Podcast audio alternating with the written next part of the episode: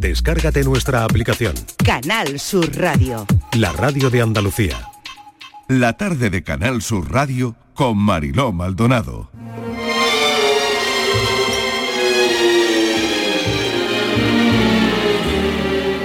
Por fin hubo movimiento. Desconocía si habían pasado horas o semanas. El caso es que se me hizo eterno, pero al final decidieron pasarme a la habitación. Al salir de aquella sala, vi que fuera estaba toda mi familia esperándome. No puedo explicar con palabras la emoción de aquel momento. Más tarde, uno a uno se fueron colando en mi habitación para darme su cariño, aunque yo no pudiera devolverlo porque prácticamente no podía moverme ni hablar. Sin embargo, lo sentí bien dentro y puedo decir que fueron los abrazos más reconfortantes que he sentido nunca. Lo peor de que se pasen los efectos de la anestesia y la medicación es que poco a poco vas siendo consciente de lo que ha pasado y del grado de dolor que atenaza tu cuerpo y no te queda más remedio que volver a poner los pies en la tierra. Ese fue mi gran pesar, darme cuenta de que algo había ido mal, ya que no podía hablar, que me ahogaba con mi propia saliva y tenía una herida kilométrica en la pierna. ¿Qué había pasado? ¿Por qué nada había salido como me dijeron? Si lo de la pierna era un bypass, ¿por qué estaba ahí y no donde me dijeron que me lo harían? En ese bucle de preguntas desaparecí. Se fue apagando en mí la esperanza. Toda la luz, la poca o mucha que me quedaba, iría desapareciendo durante el resto de los días de hospital.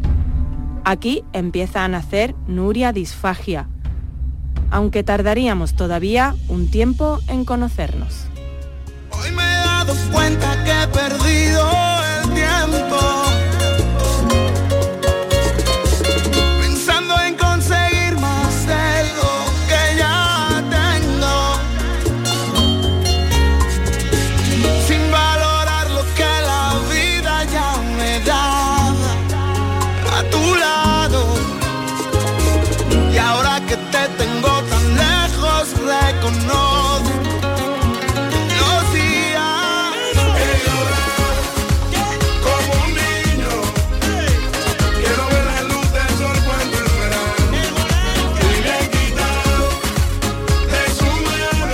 Las 5 y 7 de la tarde, nueva hora en la tarde de Canal Sur Radio. La protagonista de esta historia que han oído tenía apenas 21 años cuando le detectaron un tumor en la carótida izquierda que cambió su vida. Claro que cambió su vida. Al diagnóstico le siguieron pruebas, un bypass, una operación delicada para extirparle el tumor y, y otra noticia al despertar que tenía disfagia, ¿no? que es un trastorno poco conocido que impide a las personas tragar. A partir de entonces Nuria tuvo que reaprender casi todo, a beber agua, a convivir con la enfermedad y a compartir su historia con miles de personas a través de una pantalla. Y, de ahí, bueno, pues este libro y, y lo conocida que es Nuria. Nuria Jordá, bienvenida, gracias por acompañarnos. Al final lo único que pasa es que todo pasa. Me gusta muchísimo el título del libro. Hola, muchas gracias. ¿Cómo estás? ¿Cómo te encuentras? Pues muy bien, la verdad. Eh, obviamente, pues que cuando has leído el fragmento, se me, bueno, se me ha puesto la piel de gallina y todo, em, pero ahora ya lo veo con perspectiva de que obviamente pues todo pasa. Claro, yo quería hablar eso, del tiempo, de la perspectiva, ¿no? De, de la vida, Sí. eh, de, de cómo impactó todo esto en tu vida, Nuria. Pues a mí me cambió la vida, eh, bueno, normalmente se dice de la noche a la mañana, lo mío fue de la mañana que entré a la operación a la tarde que salí y me cambió todo, o sea, tuve que dejar de lado la universidad, eh, yo vivía en Madrid, que estaba estudiando allí, me tuve que volver a Valencia, a mi casa, eh, volver a vivir con mis padres, eh, era como todo muy, muy distinto a, lo que yo había planeado, que era salir de la operación e irme a Madrid otra vez. Y de repente me vi como la vida totalmente patas arriba, eh, sin saber tragar, sin poder moverme, dependiente totalmente y fue bastante agobiante. ¿Qué pasó, Nuria, en, en la operación? O, o- o, bueno, al final lo único que pasa es que todo pasa. Sí, lo que pasó, bueno, realmente no lo sabemos 100%, simplemente pues todos eh, sabemos que cuando te metes a una operación, pues es como firmar una hipoteca, es como, bueno, tú entras ahí y nunca, nunca sabes cuándo acabas. Pero eh, claro, eh, viendo los resultados de la operación sabíamos un poco que las cosas no habían salido bien. Luego obviamente nos comunicaron que efectivamente habían habido em, algunas cositas que pues, eh, se habían tenido que tocar para, para, al final salvarme la vida, pero claro, son cosas pues, que intervienen, por ejemplo, en la deglución, en la sensibilidad de la cara, en la articulación de las palabras y claro, cuando yo salí de la operación sin saber nada de esto, imagínate 21 años estudiando magisterio y de repente te dicen que no puedes hablar era como, Dios, mi vida, y ahora qué giro le doy a mi vida, qué cambio de carrera hago, qué hago. Y luego, obviamente, lo que tú has dicho, al final todo pasa, eh, eh, o sea, fue mi lema, y dije, venga, ya todo va a pasar, no se puede estar siempre así de mal, y pues por lo menos en mi caso sí que, sí que fue así. ¿Cómo lo hiciste? Sobre todo porque hay mucha gente que te está escuchando ahora, Nuria, y que querrá buscar en tu experiencia algo a lo que agarrarse, ¿no? Mm, ¿Tú cómo lo hiciste? Yo la verdad es que tuve eh, fases, o sea, al final eran como fases de duelo, ¿sabes? De haber perdido algo como por ejemplo lo que era la tragar. Eh, yo había perdido mi vida anterior completamente, yo estaba pasando un duelo y yo fui consciente de ello después. En la primera fase fue totalmente negativa. Yo eh, no quería, bueno, cuando llegué a casa no quería contacto de nadie, no quería que nadie me hablara, que ningún amigo mío viniera a verme, no quería absolutamente nada de nadie. Y mm, poco a poco ellos nunca dejaron de, darme como el cariño, aunque yo lo rechazara siempre. Y fue cuando fui dándome cuenta de, pues lo que había pasado, ir hablándolo también hacía que yo lo asimilara y que me, pues por ejemplo, me pusieron las sesiones con mi psicóloga eh, a pesar de que yo no podía hablar. Y bueno, mi psicóloga hacía monólogos ella y cuando hablábamos, bueno, ella me decía siempre que, que yo no iba a estar nunca así de mal, que esto era un posoperatorio y que de un, de un posoperatorio la gente se recupera más o menos, pero la gente se recupera, nunca te duele la cicatriz como el primer día, nunca te duele la sensación, las emociones de haber salido de, de una operación tan larga. Y al final fui mentalizándome de que era verdad, de que al final yo me ponía el ejemplo, por ejemplo, pues claro, yo soy estudiante y yo decía, bueno, es como cuando crees que no vas a llegar a un examen y al final siempre llegas. yo lo veía así y decía, bueno, si a los exámenes llego, aquí también tiene que haber un final, tiene que haber una mejoría, tengo que aprender a hacer algo, tiene que, haber algo que me ayude a salir adelante. Y bueno, fueron cuatro meses que tardé en recibir esa ayuda eh, pero la recibí de, parte de la logopedia, pero bueno, me costó lo mío, pero, pero me aferré mucho a, la frase. Y, sobre todo, bueno, ese aprendizaje de nuevo, a poder hablar, a poder tragar, eh, todo ha sido un aprendizaje. O sea, lo que estamos escuchando ahora de ti, Nuria, es aprendido de nuevo. Desde cero. Desde cero. Sí.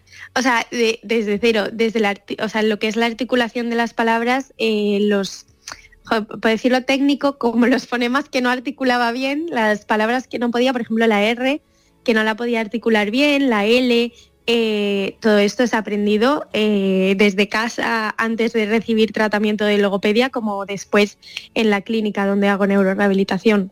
¿Qué esfuerzo cuesta todo eso, Nuria? Porque pues. bueno, es verdad que en el libro estás hablando de ese proceso, ¿no? De haber convivido con la enfermedad a nivel emocional, a nivel mental, ¿no? Eh, yo te voy a pedir algún consejo para eh, gente que se enfrenta a, situaciones parecidas, ¿no? Pero, pero ¿cómo se llega a ese punto que tú has llegado? Es decir, ¿qué esfuerzo no ha habido ahí, ¿no? ¿Qué tesón no ha habido ahí?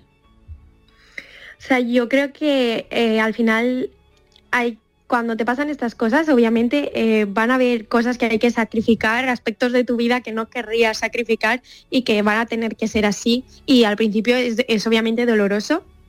Y a mí me costó muchísimo aceptar no acabar la carrera, no graduarme con mis amigos, que al final pues lo hice porque todo pasa, pero claro, en el momento tú tienes que decidir yo, por ejemplo, tuve que decidir, bueno, vale, pues no pasa nada, eh, hago la carrera en otro momento y ya está. Y luego, pues eh, las cosas de la vida se van poniendo solitas con el tiempo, pero mm, el mayor esfuerzo para mí, para conseguir todo, fue, ha sido dejar eh, de, de, estos dos años, dejar absolutamente todo de lado. Yo, por ejemplo, no puedo salir de mi ciudad eh, por ejemplo, entre semana. Tengo todos los días que ir o al hospital o a neurorehabilitación. Neurorehabilitación voy todos los días, incluso antes iba mañana y tarde, o sea, era como prácticamente imposible tener una vida social fuera del entorno del mm. hospital. Mm. Y eso al final muchas veces, eh, pues eso te hacía como eh, querer salir de todo eso, pero yo creo que al final es el esfuerzo que tú haces para conseguir pues, resultados como los que yo he tenido. Me voy a una parte del libro donde hablas de la batidora.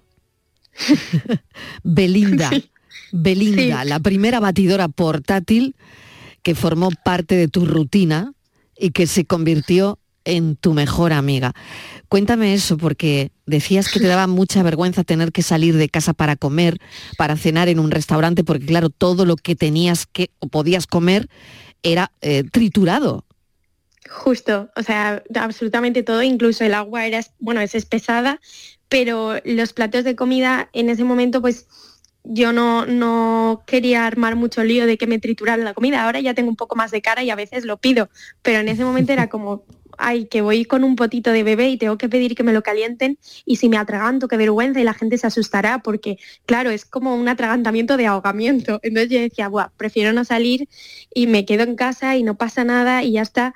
Y en un viaje que hicimos en agosto, que me dieron una semana libre en neurorehabilitación, dijimos, bueno, mis padres dijeron, mm, vamos a regalarle una batidora portátil y que pueda en Asturias disfrutar de lo que quiera comer. Y así fue, me regalaron la batidora portátil y lo primero, primerísimo que trituré fue un cachopo asturiano. Y, y claro, yo, yo flipaba, yo decía, Dios, esto se puede hacer y bueno, a partir de ahí yo creo que se convirtió en mi aliado, mi mejor amiga y va conmigo en el bolso a todas partes. Fíjate qué manera de, solucionar algo. Tengo aquí a nuestro psicólogo Borja Rodríguez, que viene los martes y está escuchando atentamente esta entrevista, ¿no? Y fíjate, Borja, ¿no? Llevar la batidora portátil en el bolso. Porque, bueno, pues eh, por la disfagia, por, por todo esto. Después hablaremos del salto a redes, mm. ¿no? Que, también es muy importante porque ayuda a mucha gente en redes, ¿no? En TikTok, en, fin. Eh, pero fíjate, ¿no?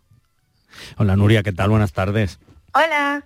No, es que estaba flipando con lo de la batidora porque puede parecer muy raro, pero al final es un gesto pequeño que a ti te cambia la vida, porque te permite salir y, bueno, y por supuesto comerte un cachopo, que está muy rico, pero, pero te permite salir y yo creo que recobrar en parte cierta independencia.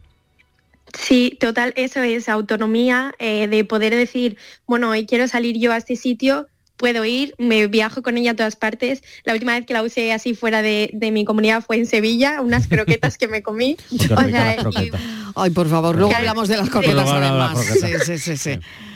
Bueno, bueno, pues Nuria, eh, no sé si ha sido difícil volver, es decir, recordar todo para escribirlo, si forma parte de, del proceso de, la terapia, no sé. Pues la verdad es que eh, me costó al principio decidirme por hacerlo, porque me mandaban un montón de veces como en Nuria, ¿quieres hacerlo de verdad? Nosotros estamos, Penguin es una editorial increíble, me decían, ¿quieres hacerlo? Estamos aquí, tómate tu tiempo cuando quieras. Y al final, por enero, decidí que sí, enero de 2023, y empecé a escribirlo.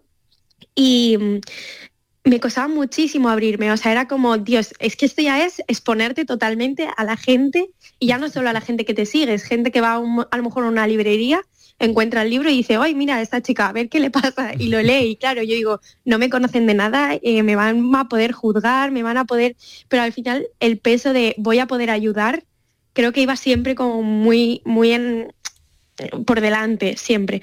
Y eh, la verdad es que fue la intención de hacer el libro era llegar a la gente que no podía llegar a través de las redes sociales. Claro.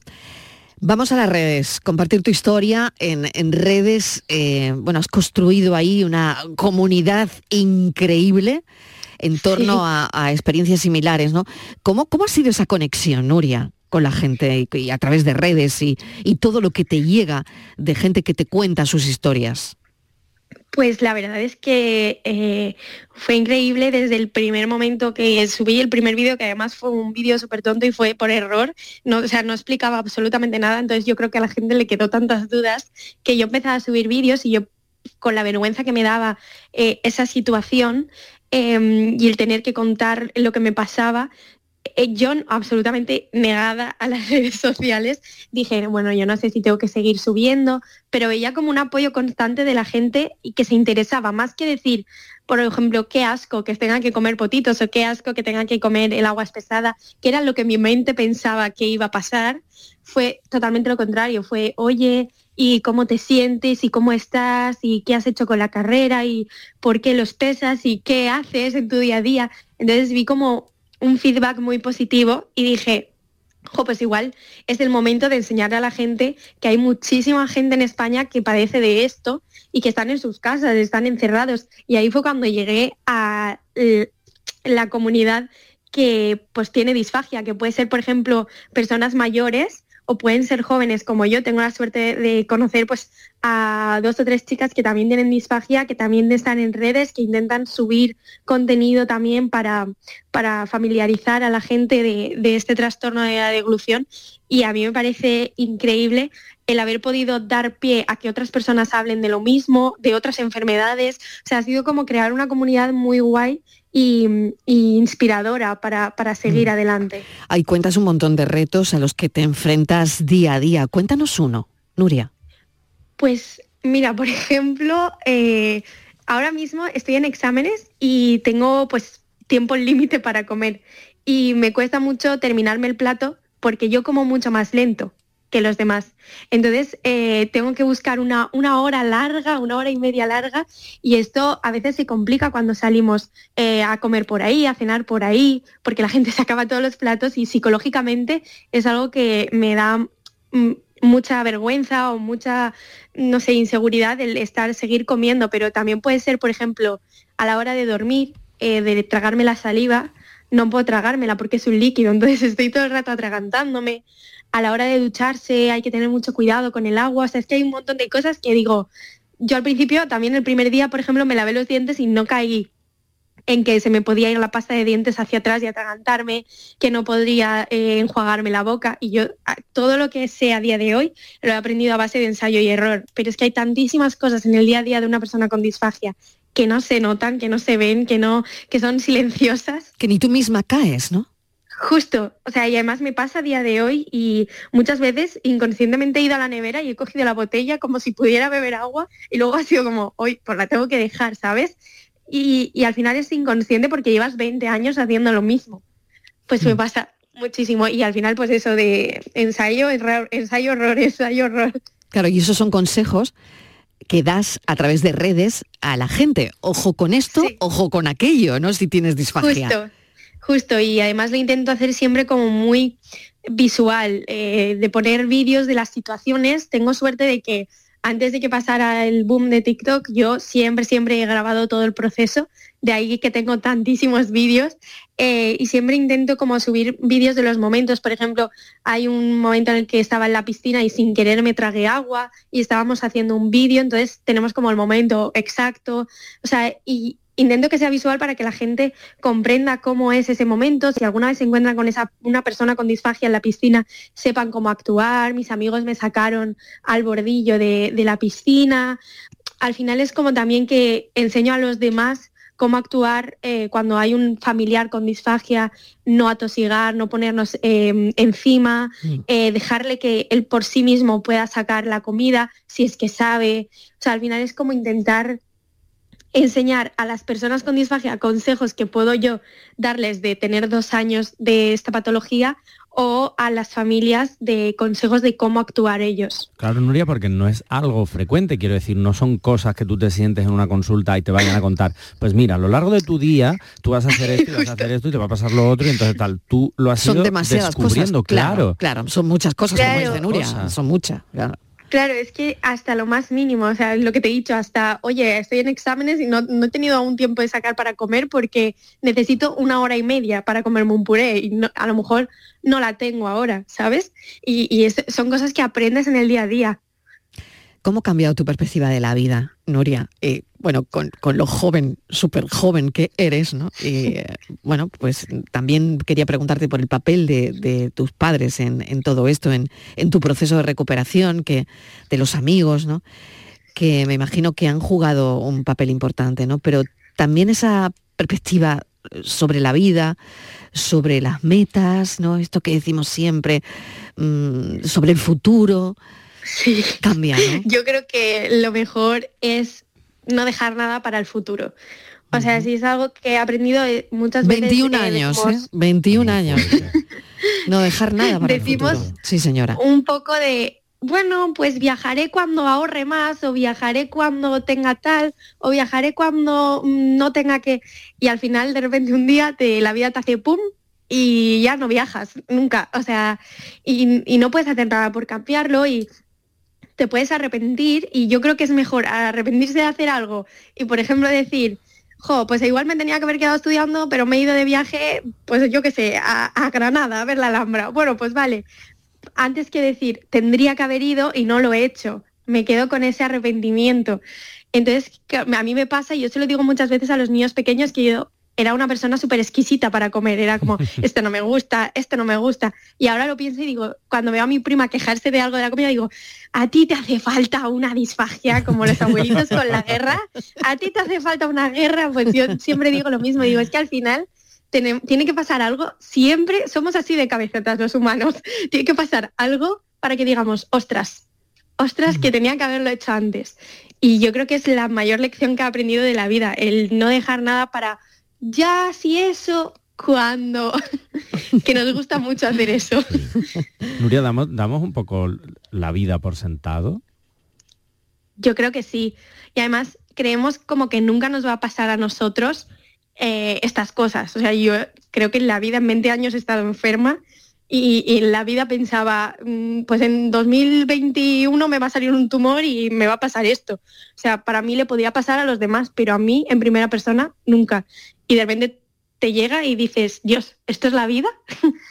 y, no, o sea, no puedes hacer nada, absolutamente. Entonces yo creo que damos muy por sentado que la vida es eh, estudiar el no sé qué, el no sé cuántos, o sea, que mo- tenemos la vida muy estructurada, ¿no? Primaria, secundaria, la ESO, bachillerato, el no sé qué, el no sé cuántos, universidad, máster, trabajo, y ahí nos quedamos en la rutina.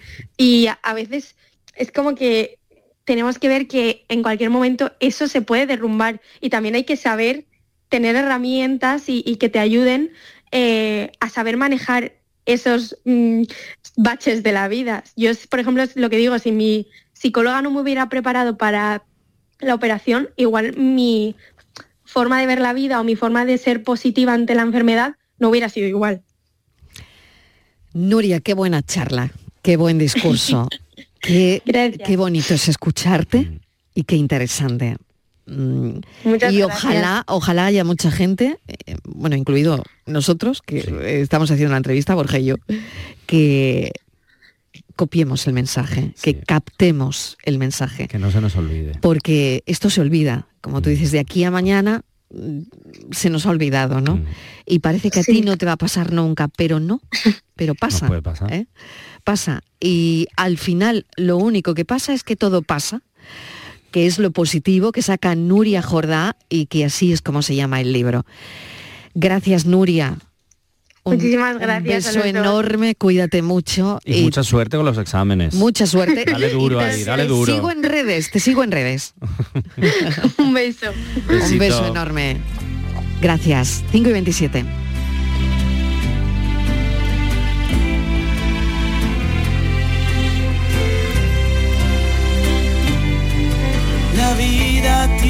Tu nombre, mujer de las mil batallas, la fuerza de tu mirada, con el valor no se esconde, hay que plantar la esperanza en el lugar donde duele, para que crezca bien fuerte, en el miedo que acompaña tan bonita como ayer. No se despeina el alma. Un pasito más, que sí se puede.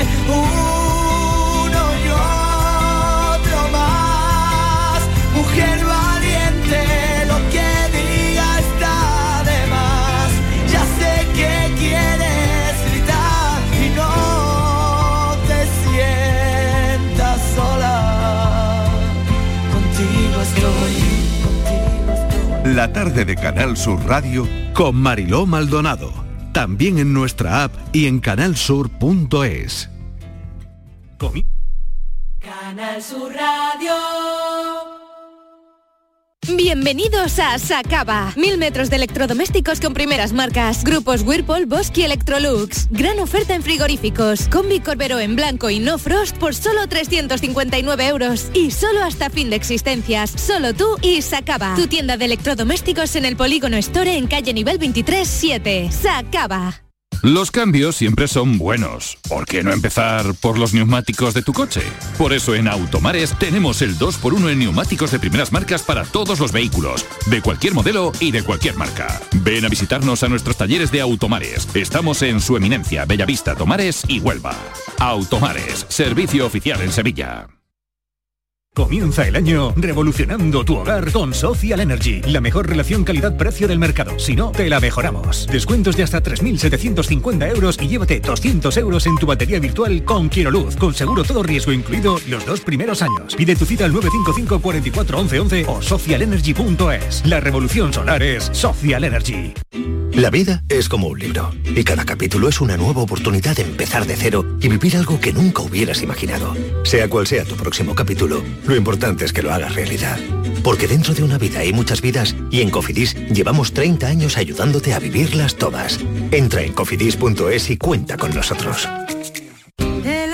El amor tiene sus riesgos y yo los conozco todos. Alba Carmona presenta su nuevo disco Cantora, un nuevo trabajo de estudio tributo a sus raíces musicales. Por culpa de este amor y. Cantora, ya disponible en todas las plataformas digitales y puntos de venta habituales. Tu eterna indecisión. Tengo el alma malería y de piedra el corazón.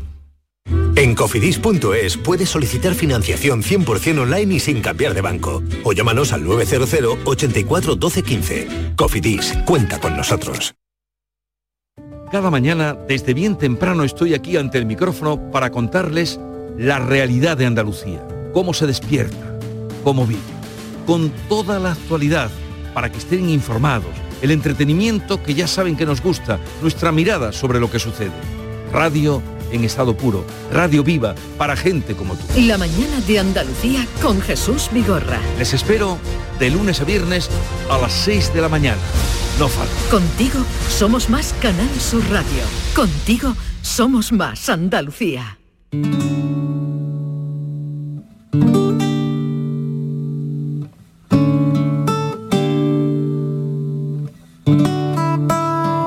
Tarde de Canal Sur Radio con Mariló Maldonado. Supe que todo había terminado cuando te vi mover la cucharilla.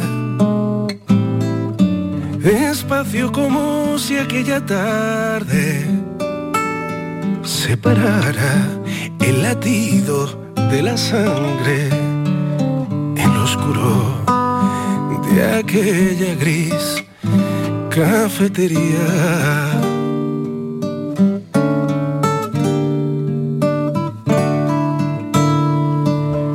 El sábado pasado se realizó el examen MIR y se desató la polémica. Las quejas desde todos los sectores han llegado por la pregunta 84 que presentaba el caso de un médico que no consigue sacarse el trabajo de encima tanto en lo que a visitas de pacientes como a papeleo se refiere y que se describe como una persona preocupada por el orden, las normas, inflexible, muy perfeccionista, en fin. Se ha liado, se ha liado con la pregunta. Em, vamos a ver qué decía exactamente la pregunta 84 del MIR. Estíbaliz Martínez, ¿qué tal de nuevo? Hola Marilo, exactamente los médicos que se presentaban al MIR lo que se encuentran es pregunta 84 médico de 50 años que con frecuencia acumula retrasos de dos horas en la consulta, creando algún conflicto, aunque es que es el que menor el menor cupo de pacientes tiene. Empieza su jornada laboral antes de la hora para planificar y adelantar su trabajo, pero siempre es el último en salir. Explica, no soporto dejar algo a medias, soy muy perfeccionista.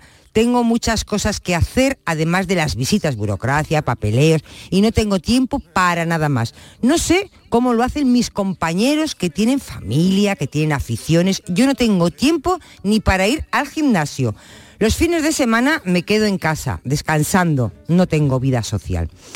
Sigue la pregunta y explican, eh, a la exploración se aprecia una preocupación por los detalles, el orden y las normas, una incapacidad para discernir lo que es urgente y prioritario de lo que no lo es, una conducta inflexible y una incapacidad para delegar. ¿Cuál de las siguientes sería la orientación diagnosticada? Le preguntan a los, eh, a los jóvenes que estaban examinando. Cuatro opciones. Una, trastorno esquizoide de la personalidad. Dos, trastorno eh, narcisista de la personalidad. Tres, trastorno obsesivo compulsivo de personalidad. Y cuatro, eh, trastorno de la personalidad no especificado. O sea, evidentemente, Mailo, un trastorno tenía según la pregunta.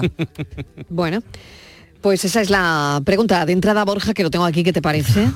Yo pondría una quinta, trastorno de quien hizo la pregunta. Eso te iba yo a decir. Pues mira, primero, con las que tenemos liadas con la sanidad y con eh, las listas de espera y con, pues bueno, todos sabemos un poco la casuística y la problemática y sobre todo los sacrificados y los explotaditos que están los, los- el servicio médico, yo por, por la gente que conozco en medicina, tanto en medicina como en enfermería, la pregunta me parece bastante fuera de lugar.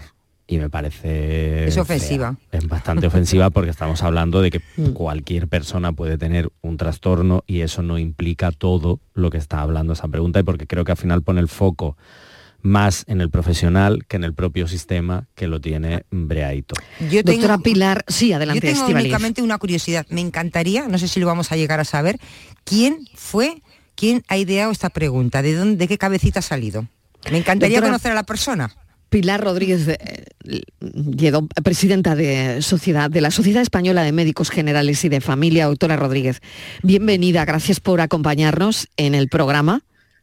Hola, buenas tardes, encantada de estar con vosotros, aunque lamento que sea por una eh, situación, pues bueno, eh, que produce tanto malestar, ¿no? Sí, y, y es de lo que queríamos hablar, porque se han calmado algo los ánimos, esto ha provocado muchísimo malestar y, y, doctora, no es para menos.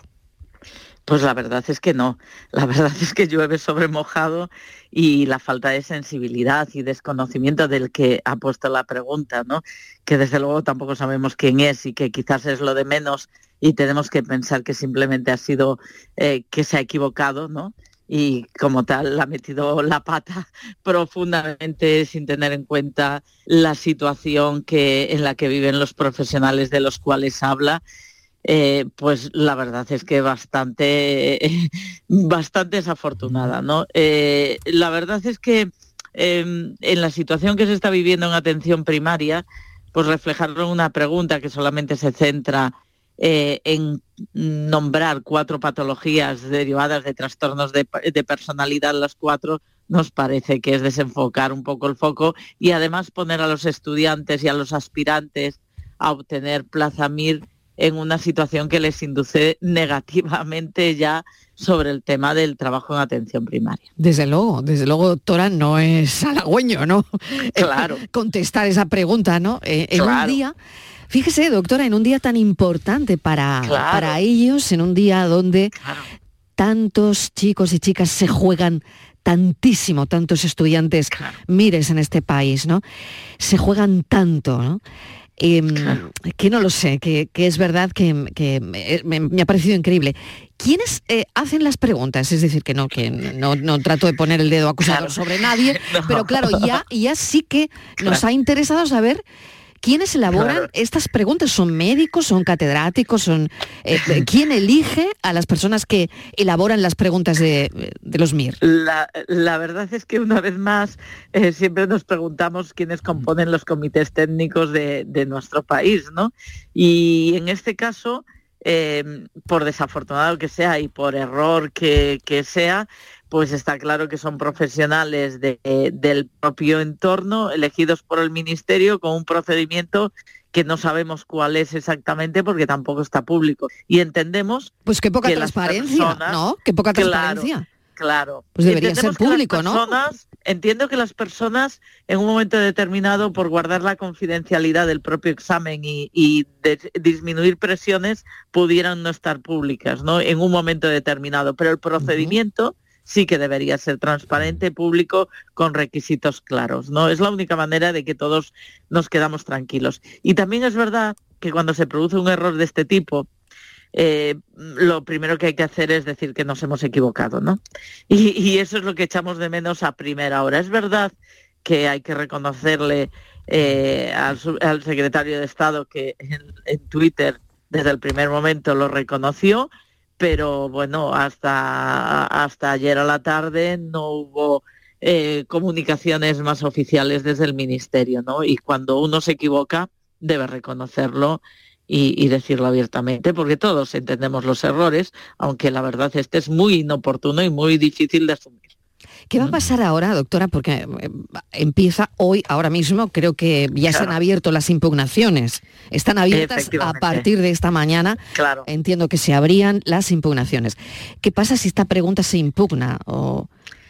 Claro, normalmente las impugnaciones eh, eh, dice la norma que son por cuestiones técnicas, de mala elaboración de la pregunta. Claro, claro. Esto técnico, ¿Esto qué es? Claro, ¿esto qué es?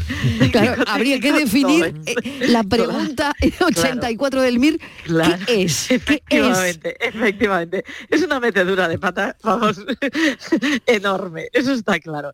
Y también es verdad, y desde aquí quisiera decirlo, nosotros nos solidarizamos con los estudiantes, con los aspirantes que se han presentado y encima eh, ven que el, eh, tanto el mantener la pregunta, por inoportuna que es, como el eliminarla, eh, tiene consecuencias para ellos. Claro, y están preocupados y es injusto que lo paguen ellos, está claro.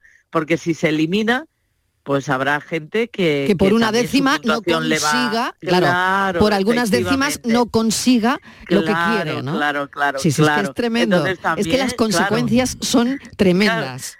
Sí, sí, son consecuencias que, que, no se pueden modificar, porque realmente al que le pasa esto es inmodificable y por eso insisto que, que queremos solidarizarnos con los aspirantes que están en esa situación pero también es verdad que es tremendamente inoportuno que hay un daño que ya está hecho también, que es el de los estudiantes que reciben un último mensaje durante su examen MIR de cuidado, cuidado si eliges eh, un, desempeño que tenga cupo, o sea, atención primaria en la vertiente que queramos, por decirlo así, que vas a vivir mal y vas a tener por lo menos un trastorno de, de personalidad, ¿no? O sea, esto es difícil de asumir y el daño está hecho, con lo cual no hay ninguna mm. solución buena, no hay mm. ninguna solución buena, pero es verdad que la pregunta es inasumible. No sé si tenéis alguna cuestión más, Estival. Sí, doctora, eh, buenas tardes. Esto es mera curiosidad y seguramente que nadie lo sabe, porque voy a ver cuál sería la respuesta de la pregunta. Porque es que esta mañana, comentándolo en la redacción, todo el mundo decía, ¿y cuál es la respuesta? Digo, ay, ay, ay. ¿Cuál es la respuesta? ¿Cuál es la, respuesta? ¿Cuál es la respuesta? Está claro que, Muy bueno. Está claro que, el doctor tiene un trastorno. Según el de la pregunta, está claro. ¿Cuál es la pregunta? Pero el doctor tiene un trastorno de la personalidad. Eso está claro. Lo que le falta lo que le falta, desde luego, es que tenga el tipo de trastorno que tenga. y que esto no se estudia, ¿no? El obsesivo compulsivo. Lo que está claro es que tiene un síndrome de burnout claro, Tremendo. claro y motivado el síndrome del quemado, el síndrome del quemado. trabajo. Y eso no está contemplado en ninguna de las respuestas. Esto le da mucho, vamos, todo el ánimo del mundo al que está haciendo totalmente, totalmente, totalmente. Eh, Por eso quiero decir que tenemos que diferenciar muy bien y muy claro qué es la profesión, de qué es la especialidad. La especialidad de medicina de familia es una de las especialidades más bonitas que hay, donde el médico tiene todos los valores que siempre pensamos de la medicina, el trato cercano con el paciente, el acompañarlo a lo largo de su vida, con su familia, con sus hijos, con los abuelos, con, con la comunidad en la que se, en la que se desarrolla pero es verdad que profesionalmente las condiciones de desarrollo y la profesión se puede cambiar, las condiciones laborales y se deben cambiar, no son las oportunas y son efectivamente las que reflejan la pregunta. ¿Es la peor pagada, doctora Rodríguez, la especialidad de familia? Bueno, desde luego eh, la situación que estamos viviendo desde hace años, mm. que no vamos a decir que sea algo nuevo, eh, nos indica que, así es, ¿no? Mm. Doctora, claro, si no, no tendríamos esa falta de recursos humanos que hay. Exactamente, no, no la coge nadie ahora mismo, ¿no? claro. Bueno, la coge mucha gente. Mucha gente, pero no porque es la suficiente. que más pero no plazas- suficiente. Es la que más plazas oferta. Sí, Pero creo que claro, no 22.000 suficiente. eran o algo así. Mm. Eh, O 2.492 2.400, perdón. en este caso. 2.400. Mm. Doctora, ¿cree Claro. que esto va a suponer o podría suponer un pequeño tirón de orejas al sistema de salud que, como usted dice, obviamente está mm, llenando de médicos, como dice aquí, con trastornos de cosas, pero nadie habla del burnout? ¿Usted cree que esto puede ser un pequeño tirón de orejas y visibilizar que esto realmente es lo que le está pasando a, a la medicina de familia, entre otras especialidades, o va a caer un poco en, en saco roto y va a quedar en, en una anécdota del MIR 2024? eh, sí, 2020, eh, 2024, no sé ni dónde estamos. Sí. Pues la verdad, eh, yo soy de, de, de ánimo optimista, ¿no? Y digo siempre que cuando se produce un horror, se produce un aprendizaje. Y debiéramos aprender de eso. Está claro que es algo tan obvio que hasta se le ha ido la pinza al que ha puesto la pregunta y lo ha puesto de manifiesto, ¿vale? Y encima los que lo han leído no se han dado cuenta hasta que ha saltado en el examen, ¿no? Está claro que es obvio, pero igual que está claro que es obvio y em, también yo tengo cada vez más claro después de 30 y pico años que llevo trabajando y no sé cuántos documentos de recuperación de la primaria que ya me entran sudores, que el pasar a la acción mm, es una cosa que brilla por su ausencia y que la capacidad de aprendizaje que tenemos como sistema también es bastante limitada. Entonces, bueno, deberíamos aprender de eso porque cuando se ha puesto de relieve la realidad sin quererlo, debe ser que la realidad es muy evidente y no nos quedaría otra que asumirlo de frente, que es lo que hacen los sistemas honestos y valientes. ¿no? Doctora Rodríguez Ledo, muchísimas gracias por habernos atendido, eh, contado su punto de vista, veremos qué ocurre ahora. Presidenta de la Sociedad Española de Médicos Generales y de Familia. Y bueno, pues, ¿qué le voy a decir? Que usted no sepa, ¿no? Que la pregunta 84 del MIR tenía, eh, pues eso, respuesta, pero que quizás también sea subjetiva, ¿no? Totalmente, y que, bueno, y que quedará desafortunadamente para la historia Desde luego. de lo que no se debe hacer. Gracias, un saludo, doctora. Gracias, Cuídese, un saludo, cuídese. adiós, Seis menos adiós. cuarto. La tarde de Canal Sur Radio Con Mariló Maldonado. También en nuestra app y en canalsur.es. Rebajas en Rapimueble, simplemente más bajas. Dormitorio 139 euros. Apilable de salón, ahora 159 euros. Más ahorro, más ofertas, más barato. Solo en Rapimueble, líder en rebajas y paga en 12 meses sin intereses. Más de 230 tiendas en toda España y en rapimueble.com. ¿Y tú de qué eres? ¿De chirigota o de comparsa? ¿De folla o de la calle? ¿De carrusel o de cabalgata? Nosotros no elegimos. En carnaval somos de Cádiz. Melón y sandía Caridul. Lo más fresco del carnaval. Visita nuestra página web www.caridul.com.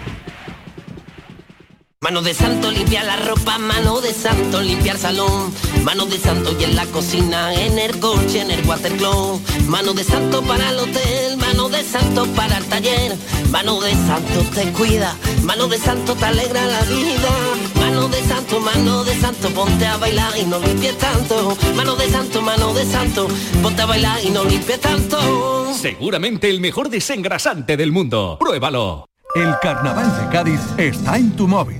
Porque con la aplicación móvil de Canal Sur Radio puedes escucharlo estés donde estés. Todos los días desde las 8 de la tarde en directo en el programa Carnaval Sur con Fernando Pérez y todo su equipo. Además, en nuestra aplicación móvil también tienes todos nuestros podcasts y en ellos encontrarás el ritmo del tangay, el seguimiento diario a la actualidad del Carnaval de Cádiz con Manuel Casal. Y por supuesto, en nuestra aplicación móvil tienes los programas que más te gustan y las emisiones en directo de todos nuestros canales. Descárgate ya nuestra aplicación móvil y disfruta de todo el Carnaval de Cádiz cuando quieras y donde quieras. En tu móvil.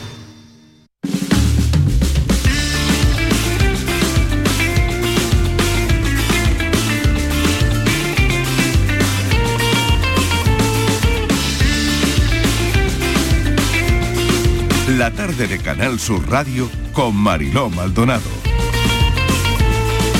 Sigue este movimiento, puede ser rápido y también lento. ¿Veis alguna relación eh, entre la arqueología y las croquetas? Yo lo veo. ¿Tú lo ves? Sí. ¿Qué relación le ves, que, muy, que es muy artesanal. Muy artesanal. Pueden ser muy artesanales. Las croquetas pueden hacer de otra forma, pero la de verdad, la buena, eso son muy Tú- tú- Yo, artesanales. yo también veo relación, Marilo. Sí, a ver. Sí, veo eh, la curiosidad y la delicadeza en las dos cuestiones. Para ser arqueólogo hay que tener mucha delicadeza, hay que trabajar con mucho mimo porque nunca sabes, ¿sabes? Con lo que te vas a encontrar. Y para la croqueta igual. Hay que Y con mucha que- pasión, Y con, mucha, pasión. Entonces yo claro. creo que esos son ingredientes que se dan en las dos profesiones, pero no sé por qué dices eso. Por una historia que os voy a contar, arqueóloga de profesión, se llama Elena Fernández, lo ha dejado todo por el mundo de las croquetas.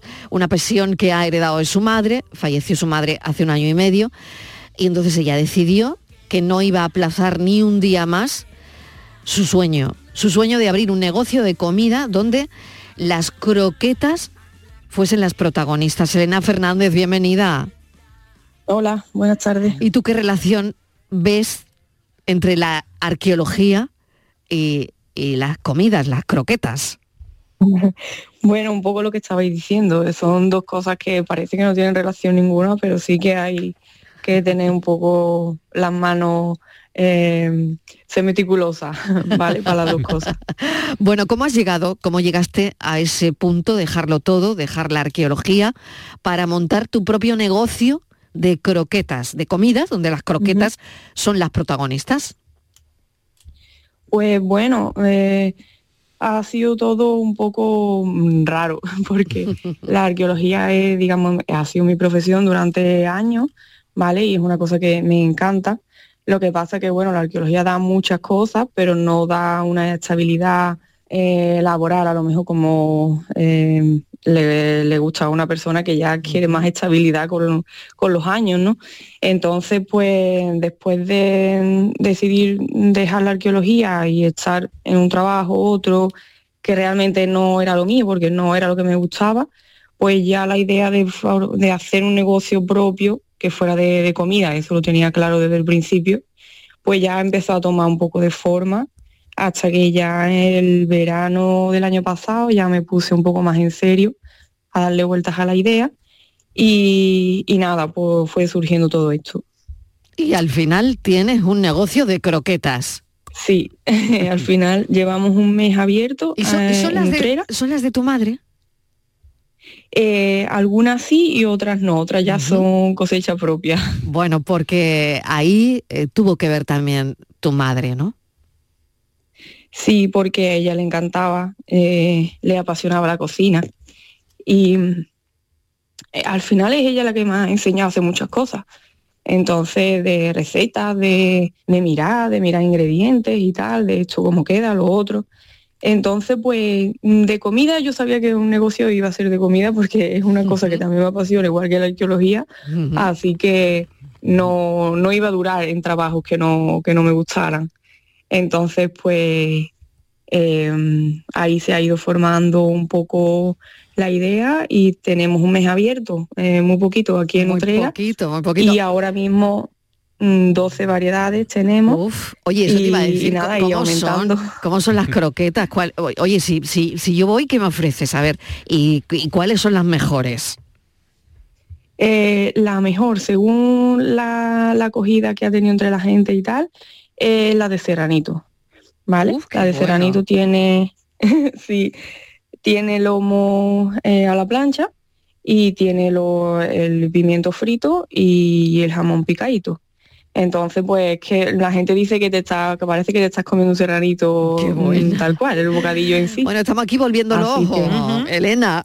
Pero qué buena pinta tiene eso, por Dios. Qué buena pinta, Yo hay que probarlo, ¿eh? sí, yo quería, yo quería, Elena, preguntar una cosita. Porque claro, me la imagino, ya estaba trabajando Mariló en las excavaciones de la De silla Bailo del Papa, Claudia, ¿no? Sí. Efectivamente, Sí. en Bailo Claudia Sí, en bueno, Bolonia. eh, exactamente Estabas ahí. En, en, un, en, en un enclave que está en la Sierra de la Plata, que está muy cerca de Bolonia, que se llama la Silla del Papa. Vale, estabas ahí y tú le dices a tus compañeros eh, arqueólogos que mira, que yo ya voy a dejar esto, que me voy a dedicar a amasar, a hacer croquetas. Entonces, ¿qué te dicen tus compañeros? ¿O ya sabían ellos de tus habilidades? Bueno, sí, de que me gustaba la cocina y tal, sí, ya sabían, claro. Claro, y cuando dices que vas a dejar Ah, La idea las de montar un negocio siempre había estado como sobrevolando un poco, pero no, no era una cosa muy tangible en esos momentos todavía. Ya, pero no es que te dicen que vas a dejar las excavaciones, la investigación por hacer croquetas. ¿Te dicen algo así o no? ¿O no Eh, entienden? No, porque la cinco arqueología años. es una cosa que es un poco estacional, entonces no es un trabajo de todo el año, entonces siempre eh, mucha gente pues hace otras cosas además de, de la arqueología, aparte que bueno, el que se dedique digamos a tiempo completo y pueda tener una estabilidad, pues hay mucha gente que bueno hace otras cosas. Muy bien. Y el- Elena Utrera, eh, porque, porque eres de allí o porque vivías allí después de dejar las excavaciones o por qué allí? Porque me- Eh, eso nos pilla un poco más bueno, lejos, Mariló. yo- Vamos a tener que... Elena, unos Claro, tapercillos o algo claro, aquí a claro. Málaga. Ándanos. Eh, bueno, realmente yo soy de Araal, que es un pueblo de la campiña sevillana. Y, mm, y mi, la familia de mi madre sí es toda de Utrera, viven aquí. Entonces yo viví mucho tiempo en Sevilla hasta que ya decidí mm, venirme un poco más cerca de, de la familia y tal. Entonces pues decidimos venirnos aquí y ya aquí pues fue donde nos propusimos montar todo esto. ¿Y cómo se llama, Elena? No, no, no, no. Sabemos que está en Utrera, pero ¿cómo se llama? Croquetamente. Oh, Ah, qué bonito. santa.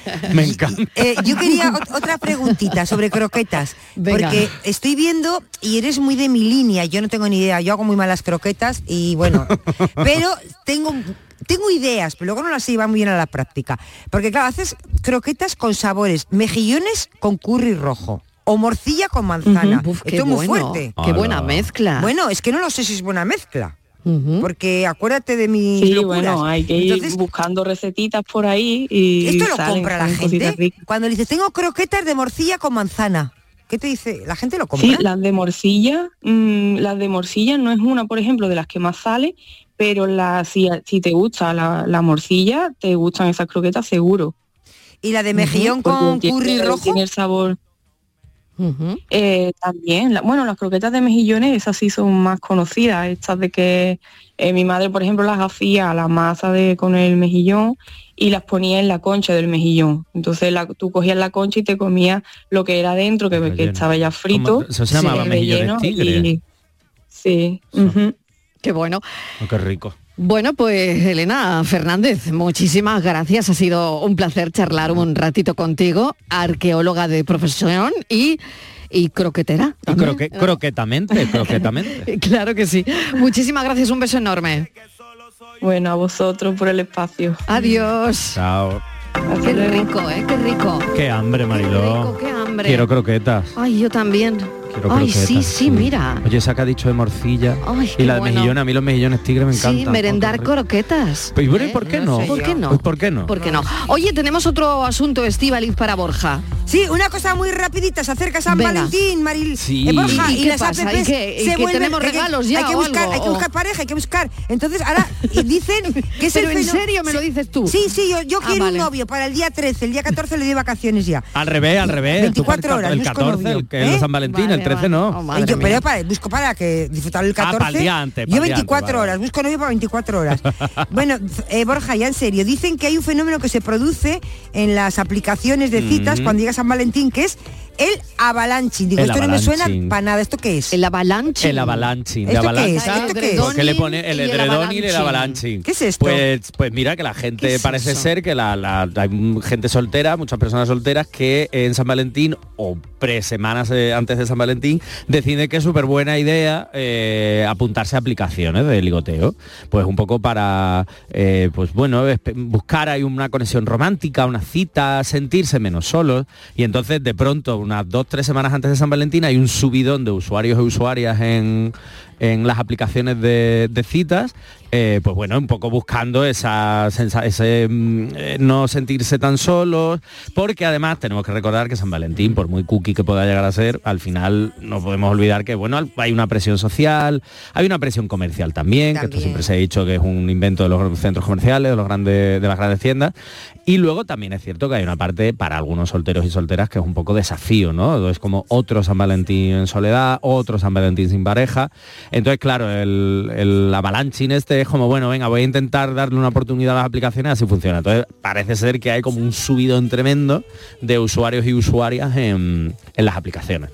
Lo que no sabemos es si después pasado San Valentín las estadísticas que dicen de toda esta avalancha de gente intentando encontrar novios, si esto continúa el día 15 o, o- o queda todo difuminado. Yo creo que la gente intenta buscar algo más a largo, no digo a largo plazo, pero sí que se alargue más del día 15, que no sean 24 Bueno, horas activas y que a lo mejor sean de 48. todas formas, que pero la, no hay gente, estadística. que la gente no se preocupe porque es un miércoles. Hay que trabajar y se nos va a es pasar un muy rápido. además no es Y se nos va no a pasar cae muy bien. rápido el día y no Pero nos vamos a dar cuenta. cuatro consejos mega rápidos. Venga, cuatro. expectati- si lo vamos a hacer, expectativas realistas. Nada de pensar que vas a encontrar el amor de tu vida en dos días en una aplicación. Que podría ser, pero no vamos, no vamos por ahí. Vamos a ser realistas. Seguir siendo auténticos y auténticas. Es decir, ser tú, sé tú. No te rebajes o no. No te pongas moños. No te pongas moños porque no. Tú tienes que ser tú para encontrar esa relación. Venga, 30 sin, segundos. Sin presiones y sin desanimarte si no hay esa pareja, no encuentras a alguien o pasa cualquier cosa. Porque San Valentín se celebra el amor en pareja, pero no podemos olvidar, tenemos otros amores como son el amor propio, tus colegas, tu familia, tus aficiones y querernos mucho. Y el amor por la radio. Tam- Eso siempre y por nuestros cafés. Os han sobrado 15 segundos. Si Sois quieres lo unos- rellenamos sois también. unos cracks, sois unos cracks. Gracias equipo. Venga. Ahora enseguida eh, el espacio por tu salud llega con rebajas, con nutrición, rebajas en calorías.